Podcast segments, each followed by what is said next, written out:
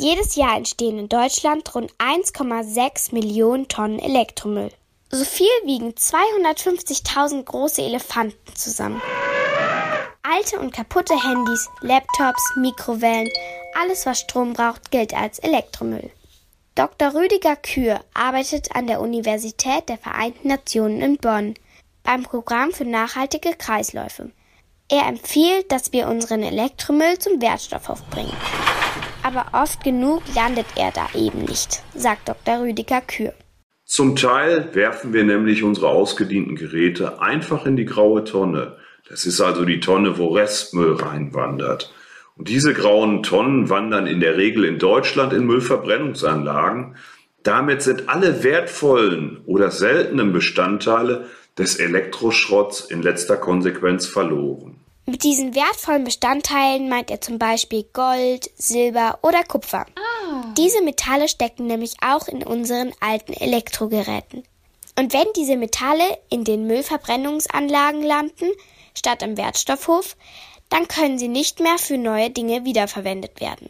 Wusstet ihr zum Beispiel, dass unsere aussortierten Elektrogeräte auf großen Schiffen oft nach Afrika oder Asien schippern? Dass das auch zum Problem werden kann, erklärt Dr. Rüdiger Kür. Zumeist wird angegeben, dass diese Geräte auch wiederverwertbar sind, dass sie also auch noch funktionieren. Aber viele skrupellose Händler haben das auch als ein Einfallstor für sich erkannt. Sie verschicken dann auch nicht mehr wiederverwertbare Geräte, die also gar nicht mehr funktionieren und damit exportieren sie Elektroschrott, was sie gar nicht dürfen. In Afrika oder Asien werden so nicht nur die Müllberge immer größer, sondern Menschen versuchen oft noch an die wertvollen Bestandteile zu kommen. Dazu verbrennen sie die Geräte. Das ist allerdings für die Gesundheit der Menschen gefährlich, weil bei der Verbrennung giftige Dämpfe entstehen. Damit das gar nicht erst passiert, gilt es weniger Elektromüll zu produzieren. Dr. Rüdiger Kür schlägt vor, dass wir in Zukunft bei einem Hersteller beispielsweise nur noch den Service kaufen, nicht das Gerät. Biete mir also den Service an, mein Geschirr zu spülen.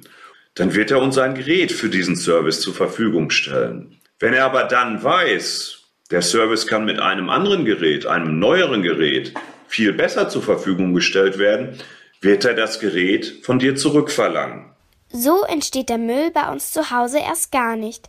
Der Hersteller kann den ausgedienten Geschirrspüler aber zum Beispiel direkt recyceln und die wertvollen Inhaltsstoffe für ein neues Gerät verwenden.